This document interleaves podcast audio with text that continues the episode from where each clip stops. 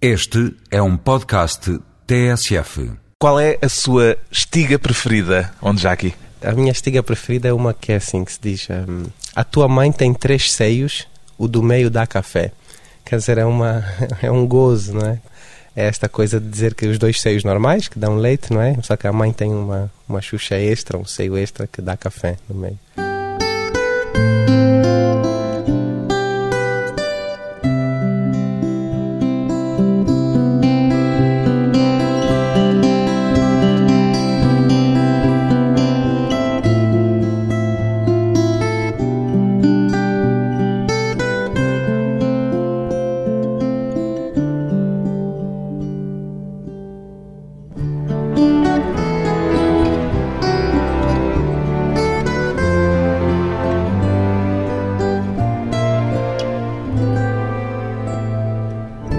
Aqui, 31 anos, escritor, teve uma infância feliz, onde aqui? Muito feliz. Eu acho que hum, é uma ideia à qual eu, eu regresso com muita naturalidade, porque de facto era uma altura diferente, não é? Mas eu acho que é, isso coincide também um pouco com outras infâncias a nível do mundo. Eu conheci... Tem saudades da sua infância? Eu tenho muitas saudades da infância, mas eu também eu tenho saudades crónicas. Não sou uma pessoa. É por isso que escreve tanto sobre ela? Eu acho que é uma espécie de nostalgia crónica, sim. De alguma forma, uma maneira de tentar voltar a vivê-la de novo um bocadinho? Eu acho que sim, é uma maneira de reviver, de reexperimentar. Lembrar também é viver outra vez, não é? Permite-nos sonhar outra vez com uma coisa que, enfim, só nos resta sonhar, porque já passou. De que é que sente mais falta nesse olhar infantil desde que chegou à idade adulta? A coisa que eu sinto mais falta da infância é a espontaneidade, não é? Eu acho que as crianças são muito espontâneas e essa espontaneidade traz menos preocupações e mais felicidade. E nós, quando somos adultos, estamos mais preocupados com o que vamos dizer, com o que vamos fazer e perdemos a espontaneidade toda. Esse é o lado feio do estado adulto. E onde já que sente que perdeu essa espontaneidade? Eu acho que sim, eu acho que sou uma pessoa excessivamente prudente, às vezes a pensar no amanhã, nos meus projetos, e então eu perdi muito da minha espontaneidade. Autocensura-se? Muitas vezes, sim, também. Em relação a coisas pessoais, em relação a coisas públicas, Em em relação a quê? Eu acho que em relação a quase tudo, infelizmente. Eu acho que sim, que é um excesso às vezes de autocensura. Na literatura não me autocensuro, mais na minha vida pessoal. E nos livros está essa espontaneidade da sua própria infância, a memória dessa sua própria infância? Muitos dos meus livros são exatamente a tentativa desse exercício, de exercitar essa espontaneidade, de escrever com as palavras que eu quiser, com o ritmo que eu quiser, dentro do enquadramento literário, obviamente, para não extravasar, senão é uma instalação, não é um texto, não é? Mas, mas sim, há uma, há uma busca de liberdade pela literatura. Pois bem, o escritor angolano Onde Jaqui está de regresso justamente à infância com o romance Avó 19 e o Segredo do Soviético. Em que percentagem é que recorre à sua própria memória nas histórias que escreve, onde já aqui? Este é mais um dos projetos onde esse acesso ao manancial de memórias é muito elevado. De facto, é lá vem outra vez a avó Anete. Exatamente, e lá volta a avó Agnete, a avó Nhé, que também é a avó 19. Sim, mas aqui há um pouco também de ficção, não é? O que eu quis fazer foi uma releitura, uma reinterpretação de coisas que eu vi nesse bairro que se chamava Praia do Bispo. Ainda se chama. Vai lá frequentemente. Vou lá frequentemente. Já não tenho familiares a viverem lá, mas é um local de passagem para mim, quando estou conduzir ou mesmo a pé. E neste caso, quando estava a escrever o livro, fui lá várias vezes para olhar as casas, mas enfim, o contexto é outro, as casas estão diferentes, estão a começar a ser alugadas, estão a mudar de aspecto, eram, eram casas grandes, um pouco degradadas, mas numa, numa degradação bela, e elas estão a ser recuperadas, está a mudar a estrutura do bairro. Há muito também das suas próprias vivências nos episódios que as suas personagens vivem nos livros que escreve? Ah, É tudo uma mistura, quer dizer, eu olho para trás e eu entendo essa vivência, essa infância, como uma amálgama, um puzzle de memórias coletivas. Eu já não distingo, percebe? Eu pego nas memórias das minhas irmãs, dos meus primos, dos meus amigos e uso-as para os meus personagens à medida que vou necessitando. É quase uma invasão. E não distingue aquilo que é inventado também? Às vezes já não distingo, sabe? É muito bom, é muito engraçado a gente lembrar-se de coisas que não aconteceram. É muito interessante. Acontece-lhe frequentemente lembrar-se de coisas vezes. que não aconteceram. Muitas vezes, depois eu penso que já me estou a lembrar que aconteceram, depois confronto, por exemplo, a minha avó, a minha avó diz: Não, filho, estás a inventar, isso nunca aconteceu. E a sua avó é esta avó Anhete ou É a avó Agnete, sim. Essa é uma avó também crónica na Eu minha pensei que era Anhete, porque Não. como é a avó Nhé, Pois, e exatamente. o GN em Exato, francês fica... é não, não, pois não, quer dizer, nós dizemos Agnete, não é? Não sei se a origem eventualmente fosse essa. E depois alguém, um outro primo meu, que dizia Avonhé e depois ficou Avonhé também. E ela é uma avó recorrente nas minhas obras, de facto. E ainda virá, ainda voltará a aparecer. Mas é a sua avó. É a minha avó, é a mãe da minha mãe, enfim, tenho duas, obviamente, mas esta a que me refiro aqui no livro é, é a avó Gnete, que é um personagem também fantástico, também com muitas histórias, não sei se todas elas também verdadeiras, apesar dela achar que todas foram verdadeiras. Ela lê os seus livros? Ela lê os meus livros, ela lê os meus livros, ela reinterpreta, ela lê, adormece, volta a acordar, eh, finge que leu, conta histórias. É muito interessante. Eu também já vi ela fazer reinterpretações das minhas histórias muito interessantes. Ela reconhece nos livros e naquela personagem que é feita à medida dela, em certo ela, sentido? É, às vezes ela vai sorrindo e pergunta mas eu disse mesmo isto, não é? Como se eu tivesse essa capacidade, que não tenho, porque era uma criança, de anotar tudo, não é? É óbvio que eu lhe atribuo falas que vêm, advêm já da minha mente de escritor de hoje, não é? Eu disse, à ah, se não disseste, podias ter dito. E ela faz o mesmo comigo. E com os episódios que narra, também se não aconteceram, também julga que poderiam ter acontecido? Não só julgo, como creio mesmo que aconteceram. Depois de serem escritos, eu creio que já aconteceram. Isso é muito bonito. Eu pensava que isso não me aconteceria. Mas eu sinto muitas saudades dos meus personagens, de conversar com os meus personagens, de voltar a vê-los, entre aspas, não é? Isso depois não acontece. Por exemplo, agora com a Avó 19, eu tive imenso prazer nos momentos de escrita e o livro até estendeu-se um pouquinho mais, porque eu não queria terminá-lo.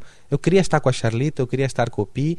A Charlita é um personagem verídico, o Pi não é, é um personagem baseado numa série de coisas mas depois passa a ser, não é? A pessoa fica com saudades, depois já é, é por isso que depois já aparece essa tristeza no fim de escrever os livros. Isso vê-se um bocadinho na, naquela carta, não é? Na carta, Ana Paula Tavares.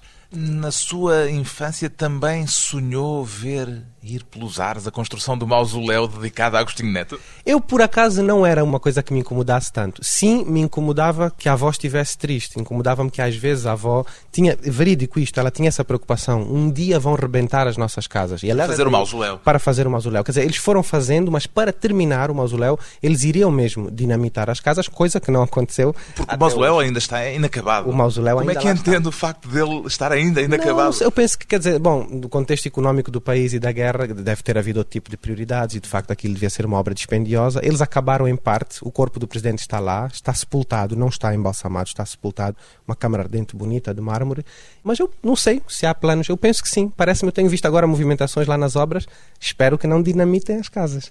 Escrever hoje um romance inventando a hipótese ficcional de ter feito ir pelos ares o mausoléu é uma história que convoca inevitavelmente uma leitura política, não? Política, mas eventualmente não, sabe? Isto é, a nível pessoal, eu entendo que possa, quiser ler exatamente, assim, que possa provocar vários tipos de interpretações e de leituras. Fazer explodir exatamente, o mausoléu mas, de Agostinho Neto. Não, mas está a ver, o que eu quis passar foi outra ideia. Não é o mausoléu do Agostinho Neto, é qualquer mausoléu, qualquer obra é que aquele. interrompa, não, sem dúvida, mas qualquer obra, obra, digo obra física, construção, que interrompa o sonho e a vivência de umas crianças, nem que seja duas, elas podem pensar em dinamitar isso. Eu acho que isto é que é bonito. Não, quer dizer, eu falei daquele mausoléu porque é o único que eu tinha. Eu realmente não quis dizer ah, que seria uma ótima ideia explodir o mausoléu. está do... a autocensurar não, não, não, não, de, não, de maneira Voltando nenhuma. àquela nossa conversa há pouco. Não, de maneira nenhuma. Sinceramente, eu faria aquilo com qualquer mausoléu, Mas com qualquer obra. a consciência de que poderia, ao escrever o livro, de que poderia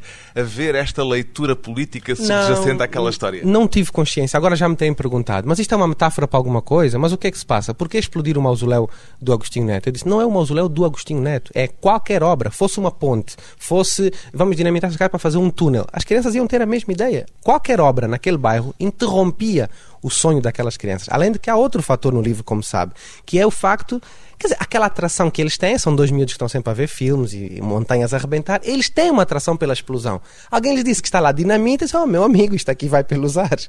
Eu acho que é natural quase. Mas sim, admito que tem essa leitura para quem leia, mas admito que respeitem também a minha opinião de que não fiz nesse sentido. É que a memória de Agostinho Neto, o papel de Agostinho Neto, hoje em dia, ainda por cima, é um terreno particularmente perigoso na sociedade angolana, não é? Depois daquela não, polémica que houve recentemente sim, mas, com José Eduardo Agualusa. Mas eu penso também que a polémica às vezes exagera-se um pouco, não é? As pessoas têm direito a dar a sua opinião, ele deu a sua opinião, faz a sua leitura do poeta, ele falou do poeta, não é?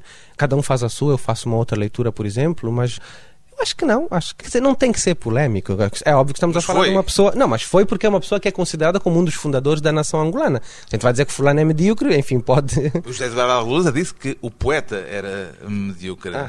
E depois recebeu uma saraivada de críticas, algumas delas bastante violentas. Uhum. Como é que acompanhou essa troca de Não, eu penso... Mais do que argumentos de É insultos, quase insultos. a certa altura. Eu, eu julgo que preferia ter assistido a uma troca de argumentos. Preferia ter assistido, logo desde o início, a uma justificação melhor também por parte do Água Luz em como fazia esta afirmação e por parte dos outros, mais respeito pela opinião de uma pessoa, enfim, que é um escritor como outro qualquer e que tem a sua opinião. Agora, Angola vive este período também ainda de certa susceptibilidade. Ainda estamos nos primeiros passos desse exercício, dessa democracia moral, dessa democracia cívica. Não é só a democracia dos partidos. A democracia é também isto. É a gente dar uma opinião, em princípio justificá-la, e o outro contrapor, e em princípio também justificar. Entrou-se ali num campo um bocado insultuoso. É que não é ser tão... perigoso não gostar de um poeta. Não digo perigoso no sentido de, enfim, fisicamente, não é perigoso neste sentido, quis dizer. Eu acho é que estamos a trabalhar com uma personalidade, não sei, quer dizer, de uma dimensão política tão forte que esse ataque à sua poesia necessariamente para o resto das pessoas pode passar por outra dimensão. Agora, eu respeito a opinião dele, eu acho que ele deu a sua opinião. é? O Onjaki, que também é poeta, considera Agostinho Neto um bom poeta? Eu gosto da poesia do Agostinho Neto. Eu li e reli, e agora, por causa disto, ainda vou reler outra vez. Enfim, sempre é bom a gente rever as nossas convicções. E o que eu digo, sinceramente, quer dizer, eu não sou crítico, só posso falar de um ponto de vista muito pessoal. E a poesia do Neto, por várias vezes, me emocionou. Isto, para mim, não pode ser medíocre. Para mim, a título pessoal, é? lá está, é a minha opinião. Não estou a falar do ponto de vista estudioso, porque eu não sou nem crítico, nem linguista, nem outra coisa qualquer. Mas não, eu não concordo. Eu acho que a poesia do Neto, sim, é boa, é boa. Um poeta que gosta ainda da poesia do fundador da nação angolana, Agostinho Neto, onde já que, depois de um curto intervalo, regressamos com ele e com os anos vividos em Lisboa.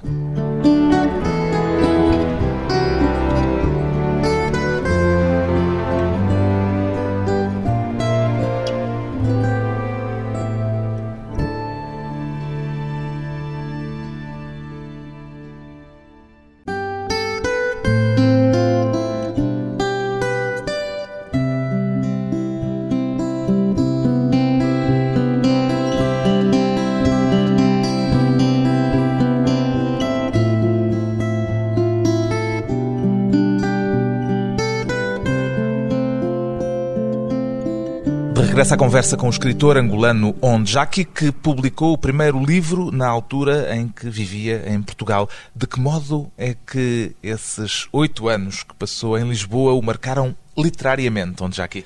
Literariamente. hum, Tiveram alguma influência? Sem dúvida. Primeiro porque é um período muito específico. Eu cheguei cá, tinha 16 anos, portanto é ainda a minha fase de Final da adolescência, adolescência. de final da adolescência, em que de facto eu estou a ler muita coisa que me marcará, não é? Estou a ler os poetas, estou a ler romances, estou a encontro a literatura latino-americana, brasileira, mas também muita poesia europeia, Paul Celan, Kazantzaki, Eugênio Ionesco. Então eu acho que, quer dizer, eu não sei distinguir, mas eu julgo que é a época de formação daquilo que mais tarde vão ser as grandes influências. Já conhecia Lisboa quando veio viver para cá? Já conhecia Lisboa, já tinha vindo aqui algumas vezes em criança. Não conhecia Lisboa, enfim, vinha cá. Conhecia de passagem. Conhecia de passagem. Visita. Aliás, eu acho que eu vivi cá oito, quase nove anos e eu acho que eu desfrutei de Lisboa e passei a conhecer Lisboa nos últimos três anos. Eu acho que me levou cerca de cinco, seis anos a adaptar-se? não é adaptar-me, é admitir que vivia em Lisboa. Para mim, Pensava que vivia não, em na minha Luanda cabeça, ainda? eu, eu pensava que eu vivia em Luanda e estava a estudar em Lisboa. Quando é perigoso psicologicamente pensar isso, porque a pessoa está 11 meses aqui e vai um mês a Luanda quando era possível ir. Portanto, era perigoso. Até que Assim eu dizia assumi- que não se adaptou lá muito bem nesses primeiros cinco anos. é, era uma questão não só. Enfim, o clima foi problemático nos primeiros dois, depois habituei-me. Depois era o ritmo das pessoas, era o ritmo da vida, eram os queixumes. Estavam zangados com a chuva, estavam zangados com o frio. Num país onde chove e faz frio, isso, enfim, a mim eu não percebia. Quer dizer, eu estava zangado com a chuva porque cresci num outro lugar sem chuva. Enfim, duas chuvas por ano. Aliás, chuvas às vezes com sol. Portanto, não. Agora aqui não. Isso demorou-me algum tempo Sentiu os portugueses zangados com a vida. zangados com a vida. E no princípio, até eu, enfim, que não sou uma pessoa tão escura e aqui o racismo eu noto está muito associado ao tom de pele, eu senti muito racismo quando cheguei cá no princípio. Como é que ele se manifestava? Pelo sotaque, pela maneira de vestir, até pelas crenças culturais, não é? Não, mas como é que se manifestava no sentido de como é que lhe faziam sentir? Não era muito, não era muito agressivo, era mais o não respeito pela diferença, o perguntarem porque é que eu falava com sotaque, eu dizia, não, todos falamos com sotaque. Vocês falam com sotaque de Lisboa, o outro fala com sotaque da Madeira, eu falo com sotaque de Luanda. Não, mas tu tens sotaque. Eu e o mundo inteiro, não é? Era isto, era às vezes não compreender algumas, até algumas opções culturais, do modo de vestir, músicas, etc. Mas que depois, enfim, a gente vai, vai lidando com as pessoas. E depois fui para a universidade e aí encontrei pessoas um pouco mais bem formadas e a coisa mudou muito. O que é que lhe custou mais além do problema meteorológico que, pelos O que me foi custou difícil? foi, eu acho que levei algum tempo a fazer amigos portugueses. Eu fiquei muito tempo isolado, enfim, convivia com primos e amigos angolanos, sobretudo, um ou dois amigos portugueses, e na universidade isso mudou, e isso foi muito bom. Quer dizer, eu conheci Portugal, conheci os portugueses, conheci os portugueses modernos, que eram jovens, e isso diminuiu imenso o meu grau de preconceito, porque eu vinha com muitos preconceitos em relação Qual era o preconceito que tinha mais arraigado? eu tinha, eu acho que eu tinha um preconceito que derivava diretamente da minha educação escolar, não é?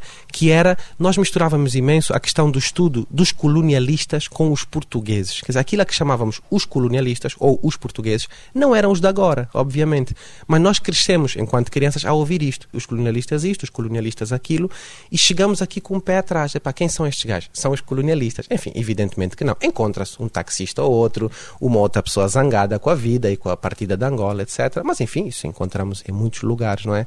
Agora, eu queria dizer-lhe uma coisa que a grande coisa, mas a maior de todas que Portugal e que a minha vivência em Lisboa me deu, foi o modo como eu diminuí tanto os meus preconceitos, não só em relação aos portugueses, como em relação aos cabo-verdianos e em relação aos guineenses. Também Porque- tinha preconceito em relação certeza. a guineense e cabo Exatamente. Em Luanda existe um grande, pelo menos em Luanda, eu sou de Luanda, existe um grande preconceito em relação aos cabo-verdianos, que são perigosos, que têm faca, que não podem namorar com a minha irmã nem com a minha prima. E aqui em Lisboa, através da faculdade e de outros ambientes culturais, eu convivi e conquistei amizades enormes com guineenses, com cabo-verdianos, com são tomenses, e aí passei a ter até uma outra dimensão da língua perdi muito mais essa noção do sotaque, de dizer que a língua portuguesa correta é esta ou aquela. Não, já não vejo assim as coisas. Vejo as coisas como a língua portuguesa que serve para viver, sobretudo que serve para sonhar. Muito mais do que. Evidentemente que há regras, evidentemente que há gramáticas, mas não é este o cerne da questão. O cerne da questão é que há uma língua que cria uma comunidade, não países, uma comunidade de língua portuguesa que se entende, que sonha, que brinca. Isto é. É a coisa mais importante que eu acho que. No meio disso tudo, que papel é que teve o curso de Sociologia? Quase nenhum, Sejamos coitadinho. francos. Pois, porque eu, eu estava a frequentar o curso de Sociologia como podia estar a frequentar outro curso O que é que qualquer. lhe fez querer ser sociólogo? Não, não, eu não quero ser sociólogo, nem queria. A questão é que eu não tinha outra hipótese, quer dizer, eu não tive uma ideia Podia ter melhor. escolhido outro curso. Mas não tive uma ideia melhor. Pois é, podia. A Ou meio ainda pensei. literaturas? Ou jornalismo, ainda pensei. Pensou nisso também? Pensei. Mas já era, quer dizer, eu já E a estava a escrever. sociologia foi influência de alguém? Não, não. Foi sugestão? influência de, de um colega meu que estava lá e disse: Olha, esta faculdade é ótima, não se faz nada, há poucas aulas e é tudo fácil. E eu fui para lá e enganei-me. Para que é que já lhe serviu o curso de Sociologia, entretanto? Olha, serviu para me matricular e desistir de um mestrado nos Estados Unidos. Mas, sobretudo, serviu para dar uma série de ferramentas. Lá está. Mas é todo um conjunto muito interessante. Portugal só me deu ferramentas para combater preconceitos. E isso foi muito bom. É claro, eu acabei o curso, não é? Não exerço, mas gosto da sociologia e dá muitos instrumentos para a nossa vida social. Hoje, onde já que vive da escrita? Hoje eu vivo da escrita. Eu desvivo da escrita porque ganha-se muito mal.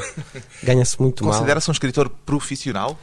Não, eu acho que não. Eu só me considero uma pessoa que gosta de escrever. O resto não faz sentido. Não é profissão. Não, não, não. É ocupação de sonho. Ocupação a tempo inteiro. Ocupação a tempo inteiro de sonho. Quando é que passou a pensar para si próprio que queria ter essa ocupação a tempo inteiro? Não pensei, ela foi se apoderando de mim. Não é uma decisão muito nítida e nem é uma coisa fácil de se assumir. é Mas como houve está a perguntar. Certamente um empurrão decisivo, Eu um acho que foi momento, a própria um livro bem recebido. Não, a própria publicação, não é? O movimento de publicação vai-se publicando, o editor pergunta se tem mais um livro, o livro corre bem, ganha um prémio e a pessoa vê que está num esquema social em que já é isso. E eu, tudo o que eu faço é escrever. Se escrevo para a televisão, é, a escrita faz sentido. Se escrevo uma crónica, faz sentido. Às vezes pedem-me outras coisinhas, então eu só não posso escrever crónicas muito verdadeiras porque não tenho jeito. Então quando me pedem uma crónica, eu já aviso: olha, cuidado que isto não tem nada a ver com a vida real. Tá? Não tem Tá bem. muito jeito Não para do o jeito- facto, Não, o facto não seria real. um jornalista muito. Não, poderia ser um bom jornalista, Um bom mas jornalista só a de inventar. factos completamente inventados e era um perigo porque eu ia, enfim, descrever viagens dos políticos onde eles não estiveram e coisas que não aconteceram. O que é que valoriza mais num escritor, onde já aqui? Eu acho que aquilo que eu valorizo mais é aquilo que eu chamo a personalidade literária, o mundo criativo de cada um, não é? Por exemplo, uma coisa que eu valorizo muito no Gonçalo M. Tavares, não é? escritor português, que de facto tem uma visão quase única da sua própria literatura. Enfim, depois já há críticas, como todos podemos criticar qualquer um, mas há ali um mundo original. Isto fascina-me. Outro escritor Um universo italiano- próprio, como universo dizer. próprio, mas quer dizer, o universo próprio o que é que é? É a maneira de ver o mundo trazido para a nossa ficção criativa, não é? O Gonçalo acho que faz isso muito bem, mas há outros, no Brasil isto está a acontecer também, em Angola também. Eu acho isso muito interessante. É a coisa mais importante. Depois é a originalidade. Eu gosto de linguagens originais. Eu não gosto de ler um livro e de encontrar frases feitas. Quer dizer, "Epá, já ouvi isto em qualquer lugar. Pessoalmente, incomoda-me. O seu universo original qual é? Ui, nem sei. Deve ser esse da infância de Luanda. Luanda persegue-me. Eu não sei porquê. Eu acabei de escrever um livro que tem Luanda e já me disseram: bom, então aqui fecha-se um ciclo e tal. Disse, não, meu filho, ainda falta muito para o ciclo se fechar porque Luanda tem muito mais para dar. Quer dizer, o baú dos sonhos e das memórias continua cheio de material ainda- para continuar a alimentar outros livros? Ainda está carregado. Vamos ver. E assim me ajude também a criatividade e a sorte. O seu primeiro livro foi um livro de poesia. Poesia. Depois ainda editou outro, em 2002, também de poesia, e daí para cá tem publicado apenas ficção. Pôs a poesia de parte? Eu continuo a escrevê-la, mas não, não estou a publicar. a Porquê é que deixou de editar? Não sei, estou menos seguro quanto a isso. Há um livrinho pequeno de poemas que eu estou a rever agora há dois, três anos. Daqui a bocado vou, vou tentar publicá-lo, mas não me sinto muito seguro. Prefiro a prosa. Aqui há tempos dizia que a sua poesia tem tendência para ser triste. Pois deve ser por isso que Será essa a razão? É, talvez essa não publicação já seja uma autocensura, não sei. É. Prefere, é melhor ser alegre do que ser triste, como diz o, o samba brasileiro. Não, eventualmente, quer dizer, no fundo, no fundo, sem dúvida que para frequentar a vida, no, no balanço final, é melhor termos sido alegres do que termos sido tristes. Enfim, compensa-nos mais. Até para a saúde, digamos, para as energias, até o fígado também sorri. A gente sorri e o fígado sorri. Mas não, penso que a poesia, não, o que ela tem que ser é boa literariamente, válida, mesmo que seja triste. E é disso que eu estou inseguro. Eu não sei se a poesia vale a pena. Enfim, escrever todos escrevemos, percebe? Publicar eu acho que é um passo mais sério. Usa a ficção como antídoto para essa tristeza que cultiva na sua poesia? Não, eu uso, para dizer a verdade, eu uso a ficção e a escrita como antídoto para uma solidão que me acontece a nível da vida. Muitas vezes eu vejo a vida como se fosse um deserto e às vezes sinto-me só, mesmo que esteja com outras pessoas, mesmo com as viagens, mesmo com os lançamentos. Então, para mim, a escrita, no fundo, é um antídoto contra a solidão, o que é um perigo. Não acho que a escrita deva ser um antídoto contra a solidão. A escrita deve ser a escrita em si. E esse perigo, de que forma é que é ultrapassado e É vencido? essa, é essa investigação constante, não é? É, é esse descobrir que me faz andar aqui pelos dias, não é? Descobrir o que é que vai acontecer com esse deserto. Vou plantar árvores, vou trazer pessoas, vou pôr uma cidade nesse deserto ou continuará a ser um deserto? Não sei. O que é que faria se não fosse escritor? Se não fosse escritor, gostaria muito de ser piloto. gostaria- Piloto aviador? de aviador, mas, mas quer dizer, mas não dava por causa dos horários, não é? Porque às vezes tem que voar às 6 da manhã, às 5 da manhã, e eu antes das 10 não funciono, é, é perigoso. Quer dizer, um voo comigo antes das 10 da manhã, eu não aconselho. Mas enfim, está lá o copiloto que sempre dá um... Há problemas em todas as profissões. Depois de mais uma breve pausa, vamos voltar à conversa com Onjaki e as estigas luandenses.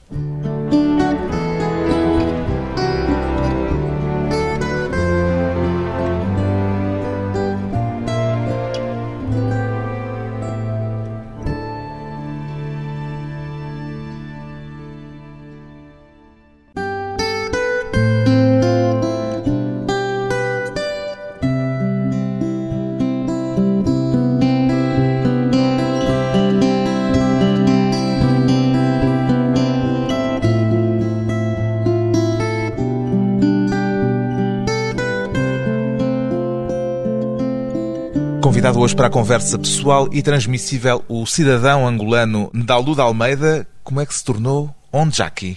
Bem, na realidade eu era para ser Onjaki, não é? Já estava decidido o meu nome e depois antes de eu nascer os meus pais mudaram de ideias, dois dias antes Portanto, de eu nascer. Ndalu é que, E que afinal foi- é foi uma- pseudónimo. Ndalo é quase um pseudónimo, é quase uma surpresa. Como é que diz? Ndalo. Ndalu. Ndalo. E depois voltou. Não, e eu fiquei Ndalo, né? A minha vida, o meu BI, os meus documentos são. Chamam-no em família? Em família chamam-me mais Ndalo. Agora, algumas pessoas que me conhecem pós onjaquismo é que me chamam Onjak. Foi evidente para si que tinha de usar um pseudónimo quando começou a escrever? Eu até foi quando eu comecei a pintar. Eu houve uma altura que eu pintava e eu, eu foi mais aí. Eu comecei a assinar logo Onjaki, Onjaki, Onjaki. Era, era uma proteção. Porque de facto a pintura é muito longínqua ao meu universo íntimo. Quer dizer, até hoje eu, eu, eu Já não pinta agora? Muito pouco. Eu, mas, mas, Chegou a expor e tudo? Cheguei a expor, mas, mas foi mal, quer dizer, não, não tinha que ter exposto. Mas enfim, as pessoas gostaram, compraram, enfim. Há, há alguns quadros que circulam por aí com a minha assinatura, mas é um universo muito estranho. Então, como era muito estranho também, talvez fosse é isso. Como não se é? fosse outro. como se fosse outro. E depois, quando começou a escrita, era uma proteção. Eu achei melhor usar esse outro nome, Onjaki. E correu bem. Eu gosto dessa divisão que é uma palavra do umbundo. do Umbundo. Significa Quer dizer- malandro, traquina, guerreiro. Guerreiro. Guerreiro também. Sente-se a guerrear Eu ou não. a praticar algum tipo de traquinice ao Não, escrever? não, eu como lhe disse, eu estou, estou a- no deserto da vida aí por aí, tranquilo, a caminhar. Enfim, há desafios, mas são interiores, não é? Há grandes desafios por aí. Quer dizer, o nome e o homem estão em sintonia de algum modo? Sim, infelizmente sim. No fundo, Infelizmente. Não, infelizmente, uma pessoa que, que, guerreia e que tem desafios internos, eu acho que é infelizmente. E que desafios é que se sente a enfrentar naquilo que escreve? Quando escrevo, muitas vezes o grande desafio é ajustarmos à escrita a história que havíamos imaginado. Este é o grande desafio, para mim. Quer dizer, eu não consigo planificar tudo, não planifico tudo, tenho uma ideia, tenho algumas ideias e vou escrevendo. E o que me custa é quando aquilo que me sai é nitidamente inferior àquilo que imaginei. Quando é o contrário, é uma surpresa maravilhosa. Quando a gente está a escrever e vem uma ideia que multiplica, que exponencia a ideia original, esse é o momento de felicidade para o escritor. Depois é rever, cortar, cortar, cortar, cortar, até ajustar o livro. Mas dizia que o importante é adequar a escrita Aquilo que se história. imagina, sim, aquilo que havia imaginado, Ah, né? conseguir que- pôr no papel não é tanto, é que não são as frases. as Não é frases- adequar a linguagem à história Não, que está a contar. não, isso também, mas isso é mais natural. tom, digamos Sim, assim. isso é, não, é a intensidade, é a força da história. A gente imagina a história com uma força, não é? Não imagina a frase, eu não imagino frase, não sei o que é que vou escrever, não é? Sei que o senhor tem que sair daqui, atravessar a rua e morre. Mas depois, como vou escrever, não sei. Mas é essa força do momento que é bom que saia intensa, forte. A literatura é só isso, é só intensidade. E percebe força. no momento em que está a escrever se está a sair com intensidade ou isso só se percebe a posteriori? Às vezes é imediato. É uma felicidade quando é imediato. É uma certeza. A gente sabe que está a fazer melhor do que imaginou. Não quer dizer que esteja bom, mas é melhor do que imaginou. Isto é, é uma sensação agradável. Às vezes é depois. O Anjaki fala alguma língua étnica angolana? Eu não falo. Nós chamamos línguas nacionais, não é? incluindo a língua portuguesa. É uma das línguas nacionais. Eu aprendi inglês na escola. Não me ensinaram quimbundo nem umbundo. Infelizmente. Gostaria de falar Gostaria. umbundo, mas Gostaria há palavras eh, do umbundo de vez em Não, quando. há palavras que nós, elas estão completamente incorporadas no nosso discurso coloquial. Em Luanda é mais o quimbundo, mas enfim, também outras coisas a gente apanha nos livros. não é? Vem da tradição oral. Vem da tradição oral e são automaticamente inseridas na linguagem cotidiana. Mesmo a língua portuguesa, tal qual ela é falada nos mais diferentes países hoje em dia, ela incorpora, se não estou em erro, mais de 2 mil vocábulos que vieram diretamente das línguas nacionais, tanto angolanas como, O como bué, por moçambicanas. exemplo. O bué eu nem sei de onde não é que veio, nem sei de onde é que veio. Agora uma coisa curiosa que as pessoas usavam um pouco, eu cheguei aqui nos anos 94, 95, até o fish as pessoas usavam pouco, o fish. O bué quase que não se usava, era considerado um calão, não é? Mas se você vir o filme A Canção de Lisboa, o Vasco Santana, quando está bêbado e pede o vinho, dão-lhe vinho, não sei o que, ele diz, então tá, fish. Quer dizer, o Vasco Santana diz fish nos anos... fiche vem Quer dizer, eu não sei. De Angola? Eu não sei. Eu, eu parece-me que eventualmente até seja o contrário. Eu não sei de onde é que vem o fixe do Vasco Santana. Porque é que Vasco, esse filme deve ser dos anos 30, 40, não sei. Como é que ele está a dizer fixe? É interessante, mas não diz bué. Que importância é que a tradição oral marcou na sua forma de se tornar escritor? Eu costumo dizer uma coisa um bocado antagónica que é a minha tradição oral é urbana, não é? As minhas histórias são histórias do meu avô, pai do meu pai, que era pescador, portanto, histórias do Moçambique, do Namibe, etc. Dessa minha avó, Agnete, que sempre andou nas cidades, mesmo quando viajava com o meu avô. Bom, às vezes ficavam em pequenos povoados, mas era já coisa urbana e depois cresceu em Luanda, não é?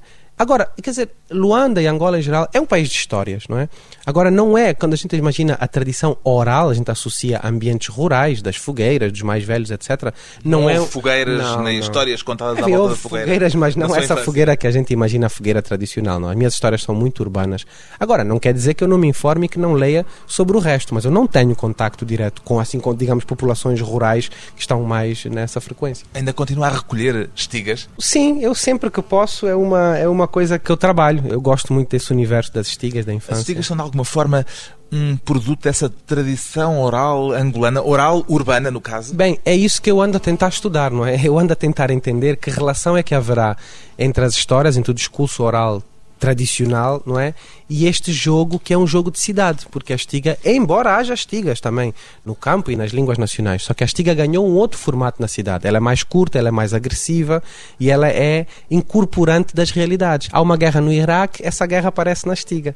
O Bush deixa de ser presidente, o Bush desaparece das estigas. Isto é muito interessante. As dizer são uma particularidade luandense ou percorrem Angola? não, elas percorrem Angola, só que Luanda, como é um ambiente urbano muito caótico e muito, como é que direi, produtivo, não é? E criativo, de facto a estiga é um fenómeno muito grande em Mas Luanda. vale a pena explicar o que é que é uma estiga, porque É nós cá creio que não temos. Uma espécie de dístico, um, É uma espécie... irónico. Sim, vá lá. Pertenceria aqui o equivalente ao universo quase da desgarrada e no Brasil dos repentistas, não é? Só que é uma coisa mais praticada por crianças, pelo menos é mais levado a sério por crianças, é um discurso curto, é uma afirmação, às vezes é uma música, mas normalmente é uma afirmação que ofende o outro. E não rima. Não tem que rimar, é raro rimar. O que pode sim é acabar em cantoria, mas normalmente não rima. O objetivo é ofender o outro. Ofender o outro. E como está uma assistência, isto pode ser num bairro, pode ser na escola, pode ser na rua, como está uma assistência perto, a assistência reage. Se a assistência reagir muito, é porque de facto a estiga é boa e, E o outro. troca fica- de estigas, quer dizer, há uma espécie de desgarrada de é, estigas. Exatamente. Um diz uma coisa rápida, ele diz essa, não é? Que eu disse há bocado, que era como a, a tua mãe tem três xuxas, a do meio dá café, e o outro é que espera a reação e tal, faz-se um pouco mais de silêncio, e ele reage e diz, por exemplo, na tua casa põe o rádio na geleira para ouvir notícias frescas. E o outro reage imediatamente, assim, mas na tua casa quando não tem comida, ficam inimigos das panelas, quer dizer, ficam zangados com as panelas. E por aí vai, não é? E a tua mãe vende água em monte, quer dizer, monte normalmente dá para vender cebola ou batata, não se consegue vender água em monte, não é? Fazer montinhos, mas a mãe do outro vende água em monte. E por aí vai. E há um público que aplaude. E há um público que aplaude, e depois há os papéis, que é isso que eu estudo, né? Tem uma pessoa e outra que estão, enfim, a estigarem-se, né? Estão os dois um contra o outro. E tem os agitadores, que são os que estão mais perto, a gritar, a instigar, no fundo, né? Para aquilo E é daí que vem, talvez, este termo estiga. É uma das hipóteses. É uma, eu deduzo que pode ser uma deformação do termo instigar, passou para estigar, que é com E. Então a gente diz estigar. Claro que em Luanda ganhou uma outra conotação. Estigar já é gozar também. Quer dizer, quando se diz, não, mas eh, estás-me a estigar, quer dizer, estás a gozar comigo. Não é necessariamente a estiga jogo. O- Onde já que ainda mantém a ideia de fazer uma tese de doutoramento acerca da Eu, estiga. eu estou a fazê-la, mas eu não sei se consigo terminar. Quantas Neste é que já recolheu? Já tenho mais de 900 estigas recolhidas. Mas quer dizer, depois daquilo também já se repete um bocado o padrão, não é? Eu fiz isso para poder comparar dois bairros, mas até nem detetei grandes diferenças entre um Quem e é outro que bairro. inventa as estigas? Aí é que está o problema. Eu não sei. É como cá quando se pergunta quem é que inventa as anedotas. As anedotas, exatamente. Eu lembro, nós estigávamos muito na minha rua, quando éramos pequenos, nós estigávamos, e eu lembro que é o seguinte: quando a pessoa já não tem acesso a um manancial de estigas, já não se lembra, porque ninguém vai decorar mil estigas, a gente sabe 50, 70 estigas, começa a inventar. Então é normal que nesse processo de inventar, se saiu uma boa, uma estiga boa, o outro decora e amanhã vai dizer. E a partir daí já está. Quer dizer, já tornam-se anónimas. E tornam-se anónimas. Onde já absolutamente. também já produziu estigas? Eu produzia estigas quando era mais novo, mas não eram muito Lembra-se de algum? Não, não me lembro. Assim, de uma inventada não me lembro. Não tinha jeito para era- ofender. não, é que era muito natural, percebe? Era na hora, era com o calor da coisa, com a discussão, a gente sentia-se ofendido e depois arrancava e, e tinha que dizer uma estiga muito rapidamente, senão perdia. Se a pessoa ficar calado, perdeu. Porque o outro fica, ah, então não sabes mais nenhuma, sabes mais nenhuma, e aí começa a multidão a rir-se e a gozar, e é assim que se perde. E às vezes dá luta, porque depois aquele que Luta perde, mesmo, corpo a corpo. Sim, porque não admite, não quer perder, etc. Ou por causa da mãe. Estigas de, estiga de mãe. as perigosas. São as perigosas. Em toda a nossa cultura é assim, em Portugal, no Brasil, não é? Chamar eh, filho disto e filho daquilo, quer dizer, o que implica a mãe já é muito complicado. As estigas serão uma forma de sublimar eh, alguma violência subjacente, alguma violência que percorre a sociedade angolana de eu alguma não, forma? eu não associo tanto à violência. Associo sim ao facto de que é um jogo que está inserido numa sociedade com tantas histórias e também tantos problemas e tantas guerras que é um dos canais um pouco de explosão, de divulgação dessas Para histórias. fazer escoar não Quase- só as histórias, mas quer dizer, porque há essa componente de ofensa. E aí Exatamente. que eu estava Mas aí é mais uma questão de poder. As crianças fazem isso porque o melhor instigador do bairro passa a ser poderoso, é respeitado pelas meninas, é respeitado pelos rapazes. Portanto, aí é uma questão também do poder que é associado a este jogo, não é? Agora, o que eu acho é que é um escoar de imaginação. E esse escoar das histórias de Angola e de Luanda, sobretudo, acontece todos os dias. Isto é normal. A gente vai na rua, fala com alguém e alguém tem uma história para contar. E eu acho que é, sinceramente creio, que é a realidade está saturada de ficção. E as pessoas têm que falar sobre isso, quase para exorcizar a tanta ficção que lhes invade no seu dia a dia. As crianças também. Agora, há um facto muito peculiar e muito curioso nas estigas: é porquê que um jogo, está bem que é para ofender, que é para ridicularizar, mas no fundo é uma brincadeira, é um jogo divertido e para divertir, porquê que sempre aborda temáticas tão sérias? Porque sempre fala da guerra, sempre fala da falta de água, sempre fala da pobreza, das dificuldades. Por que que as crianças se divertem falando de assuntos tão sérios? É uma Isto é forma me- de protesto também? eu acho que poderá ser. E, aliás, é um estágio prévio a uma outra fase que é o rompimento, que é antes do rapper. Quer dizer, antes deste este miúdo que estiga muito, provavelmente vai fazer rompimento. E vai é, tal- um rapper. é uma estiga já com rima, já quase cantada, e ele a seguir ele vai gostar de rap e ele vai, e vai ser um bom rapper. Aliás, eu também faço essa associação. Os bons rappers da atualidade em Angola foram grandes estigadores. Ou gostavam muito de ouvir estigas. Quer dizer, há um treino mental que depois origina essa agilidade que o rapper de facto tem, porque os rappers normalmente têm as suas letras, mas também são bons de improviso, não é? É uma categoria dos MCs, não é? Quem é que improvisa bem? As estigas são literatura. Eu acho que as estigas são ficção e são teatro e são um discurso muito curioso, muito curioso. Literárias? Não sei se serão literários. Chegam lá, Mas eu também alguns não casos. sou, enfim, eu não gosto muito de catalogar, não sei dizer. A literatura, para si, onde já aqui é uma fonte de otimismo. Também, mas sobretudo é uma fonte de sonho. E o sonho, normalmente, eu gosto que o sonho seja positivo, não vale a pena. Não é que eu não gosto, eu, eu penso que há grandes obras literárias, enfim, imbuídas de certa tristeza, de certa melancolia. Mas mesmo a tristeza e a melancolia têm que ter força para ser literárias. Perguntei-lhe isto porque aqui há tempos dizia numa entrevista que a sua geração está, não sei se era a expressão que usava, mas era este o sentido, está condenada ao otimismo. Claro, eu acho que não nos resta outra hipótese, não é? Nós temos que. Quer dizer, eu vejo muita gente da minha geração com essa atitude, não posso falar por todos, evidentemente, mas penso que é uma geração empenhada numa atitude positiva. Não é, não é positiva que eu quero dizer, é até otimista, não é? Porque, por exemplo, saber lidar com frontalidade, com naturalidade, com os grandes desafios da nossa época, isso já é otimismo para mim. Eu acho que já é uma atitude muito criativa, muito interessante. A literatura, a memória, o passado e o futuro de Angola, por um dos mais reconhecidos escritores angolanos, onde Jackie, o autor do romance Avó 19 e o Segredo do Soviético.